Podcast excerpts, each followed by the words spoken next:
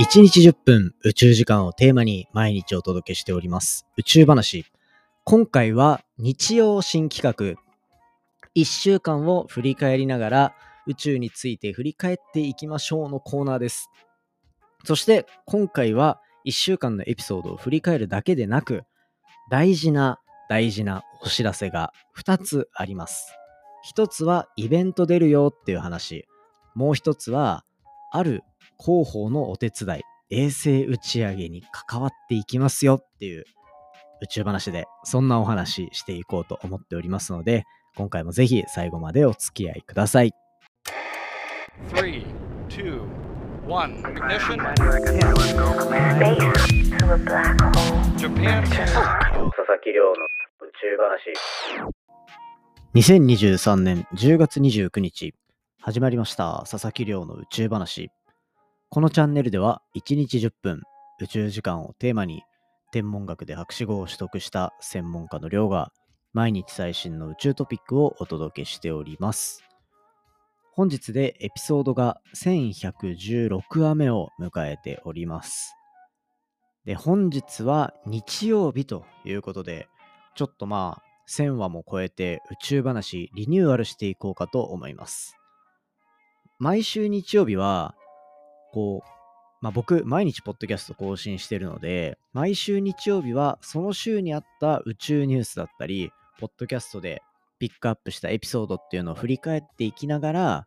いろんなリスナーさんからいただいたお手紙だったり、質問だったりっていうのに答えていく、そんな回にしていこうかなと思ってます。なので、まあ前の週、結構聞き逃しちゃったなっていう人も、日曜日に聞いてもらえれば、どんなことを喋っていたかもわかるし、で、逆に日曜日聞いて面白そうだなと思ったエピソードがあったら、遡ってもらうっていうね、そういう感じで楽しんでいただけるようにちょっと作っていきたいと思ってるので、これからのちょっと日曜日会話、これはこれで、いつもの研究紹介とはちょっと違った雰囲気をね、楽しんでいただけたら嬉しいなと思っております。ということで、今日から新企画という感じでやっていきたいと思ってます。じゃあまずは、まあ最初なので、1週間の振り返りしていきましょうか。本日10月29日ですね。で、今日までの1週間、10月22日から10月28日まで、一体どんな話をしたのかおさらいしていきましょう。今週大きくあったエピソードというか企画としては、ブラックホール特集がスタートしたっていうところがありますね。ブラックホール特集。もうとにかく最新の研究、過去にあった研究、ブラックホールに関することなら、何でもやっていくっていう、そういうスタンスでやっていく、このブラックホール特集ですね。これが、11 10月の24日からスタートしました。その前はどんな話していたかっていうと、10月22日が1110話。こちらがですね、人工衛星を使わないとできない実験。まあ、いわゆる宇宙だからこそできる実験っていうところをピックアップして、人工衛星で地球全体にどういうプランクトンが移動して海流に乗っていろんな動きをしているのか、そんなところを人工衛星のデータ使ってやる研究紹介させていただきましたね。もう食物連鎖とか、そういった中の一番ベースになる生物たちの一つ。これがプランクトンですね。浮遊生物って言われていて、で、彼らの動きっていうのは、なんか、例えば太平洋の日本近くだと、こういうプランクトンがこう動いてる。こういう奴らがたくさんいる。みたいなのは分かって、これがカリブ海だったらどうだ？大西洋だったらどうだ？日本海だったらどうだ？っていうような局所的なそういう情報っていうのは一定集まっていたり、まあ近くの情報と連携させて、あ、このプランクトンたちってこうやって動いてってるんだ、みたいなのは分かってたんですけど、地球全体でその頃一方裏側ではみたいな、そういう地球全体でのプランクトンの移動の見え方って分からなかったところが、人工衛星のデータを使って分かるようになったっていうのがユニークなポイントとして研究発表されていたので、こちら紹介させていただきましたね。これが1110話。そして1111話では、まあ、1111と、ゾロ目で、霧のいい日だよねっていう話をしてたんで、まあ、このタイミングで、ちょっと直近100回とか、直近100日ぐらいの、こう、振り返りっていうのをさせてもらっていた感じですね。まあ、いろいろありましたよ。それこそ、僕、憧れのサッカー選手だった内田篤人さんの YouTube 出させてもらったよっていう話だったりとか、ね、自分が宇宙の先生になるなんてわかんないじゃないですか。そんな話したりとか、まあ、あとはいろんな特集っていうのを組みながら、ポッドキャストの幅広げていける一個、正解見つけたんじゃないかな、みたいなところの話をしたり、結構、うん、僕も定期的にポッドキャスト振り返るの好きだし、いろんな人に聞いてもらって、いろんな感想をもらえた面白い回でしたね。そういうのが1111話で話しているので、なんかこれよりも前ですかね。1000話とかから、まあこう日本3位になってたよとか、そういったところも含めで、いろんな過去の話、知りたい人はおすすめのエピソードかなと思いますね。そして1111話を超えて1112話からここから始まりましたね。ブラックホール特集。まさに今、ブラックホール特集真っ只中っていう中で、まず一発目、どんな話したかっていうと、ブラックホールがどうやったら活発化するのかっていう話ですね。特に銀河の中心にあるブラックホールって呼ばれるものを紹介しました。まあ僕たちは天の川銀河っていう銀河の中にいるんですけど、その中心にも太陽の400万倍ぐらいでかい重さを持つブラックホールがあって、で、その周りで生活してるから、僕たちはブラックホールに徐々に引きずり込まれてると言っても過言ではないみたいなね。そんな状況なんですよ。で、じゃあ、他の銀河の中心にあるブラックホールはどうなんだろう？みたいなとこで、ブラックホールを持つ銀河の合体イベントなんていうのをどんどんどんどんピックアップしていった。そんな回でした。ここで注目してたのは、なんかシチズンサイエンスって呼ばれるような、こう、市民参加型の、こう、イベンイベントというか研究の進め方とか、そういったのをお話ししていたので、まあこう、天文学者どういうのやってるんだろうって眺めるだけじゃなくて、みんな参加できるんだよっていうところをね、知ってもらえるだけでもかなり面白いかなと思う、そんな回でしたね。そして1113話、次の日ですね。これはブラックホールって実はぐるぐるぐるぐる回ってるらしいっていうね、そういう話させてもらいました。ブラックホールってそもそも天体なんですよ。ね、星が進化していった最後にたどり着く、こう、なんて言うんでしょうね。慣れの果ての姿というか、その姿の一つがブラックホールなんですよ。で、なので、このブラックホールが実はぐるぐる回ってるんだよね、みたいな話をさせてもらったのが1113話。そして1114話、次の日ではブラックホールというパワハラ上司。これね、我ながらいい例えを思いついたなと思ったんですけど、ブラックホールが活発になりすぎると、銀河って実はこう星を作る生成工場だったりするんですよね。若い星たくさん生む工場なのに、中心にあるブラックホールが元気良すぎると、もうなんかパワハラ、パワハラ上司いるせいで生産性ガタ落ちするみたいな、そんな感じで星が全然作られなくなるみたいな、そんな研究が紹介されていたので、これ面白いなと思ってピックアップさせていただきました。そして昨日ですね、11月18日、28日のエピソードでは、こう定期的に近くにある星から地球3個分の質量を引きずり込むブラックホールを発見したというところで、こういう例はなかなかないっていう話と、僕がずっと研究で参加していた分野ですね。X 線天文学っていうところの、まあそういうその分野で近いところで、しかも近いところで動いてた研究者たちの成果っていうのを紹介させていただいて、いや、ブラックホール知らないことたくさんあるなと実感できた、そんな1週間だったなと思ってるところでございます。まあこんな感じで、この1週間こんなエピソード話させてもらったよっていうお話でした。まあね、気になるエピソード多分たくさんあると思います。宇宙好きのみんなが聞いてくれてると思うので、ここら辺はぜひ要チェックですね。まあ、個人的におすすめなのは、1114話かな。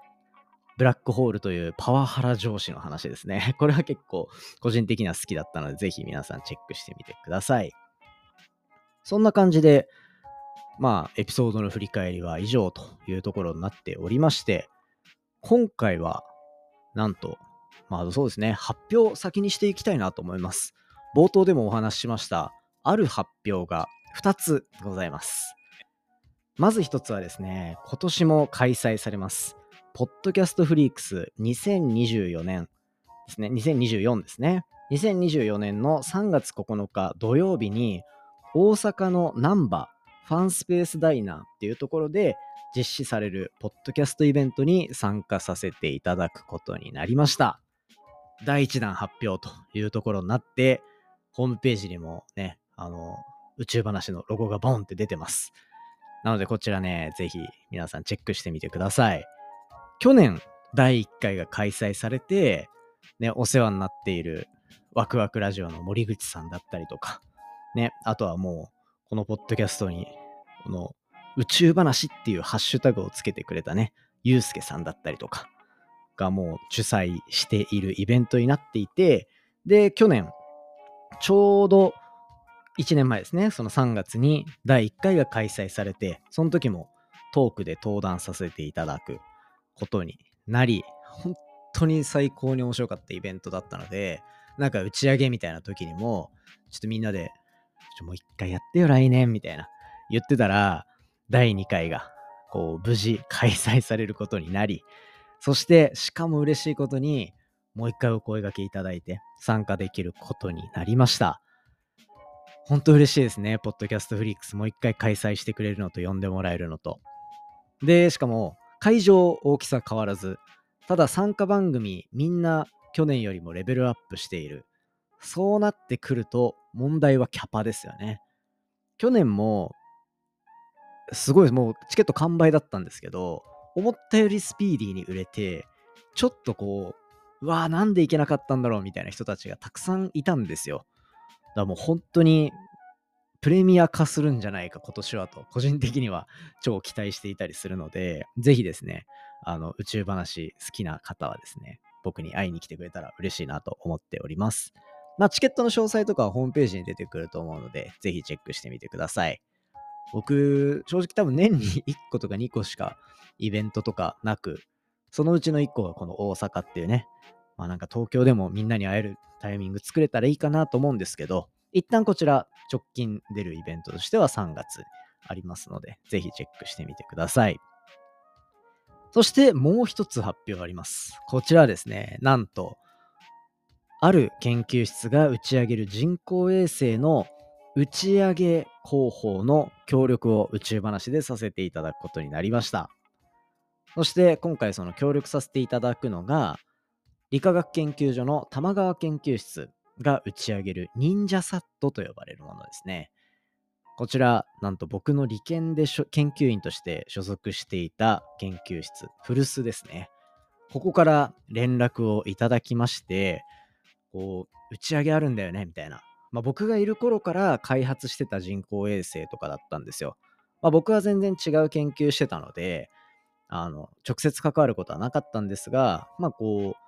立ち上げの頃からどういう様子だったかを定例とかで見ていた、そんな人工衛星がとうとう打ち上がると。で、その打ち上げに向けた広報活動を、なんと宇宙話でやってくんないかなというところをいただきまして、ちゃんと理研の研究室とがっちりタッグを組んでやらせていただくことになります。今、どういう企画にしようか練っているところなんですけど、まあ先日、その忍者サットっていうね、忍者だからシュッシュッシュッってあの忍者ですよ。っていうようなのホームページというか、ツイッターで広報協力の発表あったので、これはもうみんなに発表していかなきゃなと思って、ここで発表させていただきます。で、しかもこれ面白いのが、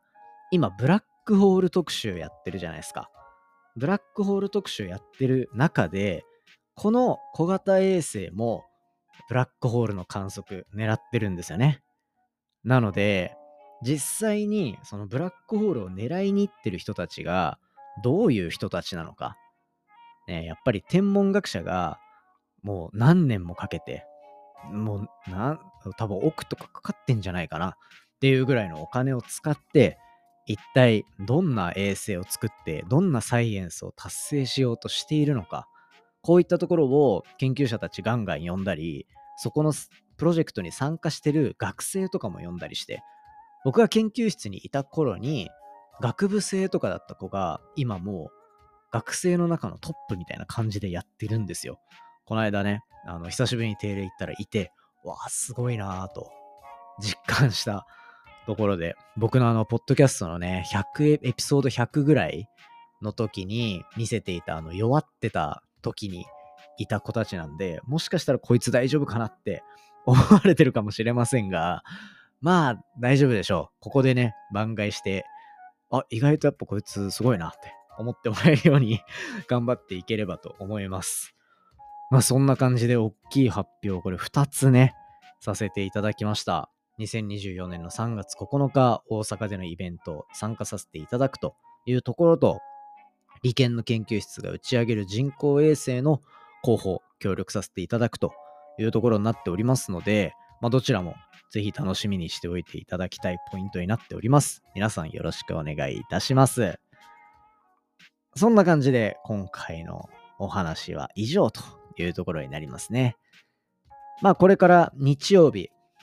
あのー、立て付けをいろいろ変えていって、毎週日曜日はその週に話した宇宙ニュース、どんなこと面白かったかなっていう話と、あとは今日ちょっと紹介できなかったんですけど、いただいてるたくさんの質問の中から、まあ、ピックアップして答えさせていただいたりとかね、していきながら、いろいろとこう、聞き逃したエピソードも日曜だったらカバーできる。日曜に聞いてるから過去のももう一回聞こうと思えるみたいな、そんな作りにしていこうかなと思ってるんで、毎週日曜日のちょっと雰囲気の変わった回も皆さんに楽しんでいただけたら嬉しいなと思っておりますので、これからも宇宙話ぜひよろしくお願いいたします。今回の話も面白いなと思ったら、お手元のポッドキャストアプリでフォロー、フォローボタンの近くにある星マーク、こちらからレビューいただけたら嬉しいです。番組の感想や宇宙に関する質問については、Twitter のハッシュタグ宇宙話、または Spotify の Q&A コーナーだったり、概要欄のお便りフォームからじゃんじゃんお寄せください。もう一つやってる僕のポッドキャスト、隣のデータ分析屋さんも毎週じゃんじゃん公開しております。こちらもぜひチェックしてみてください。それではまた明日お会いしましょう。さようなら。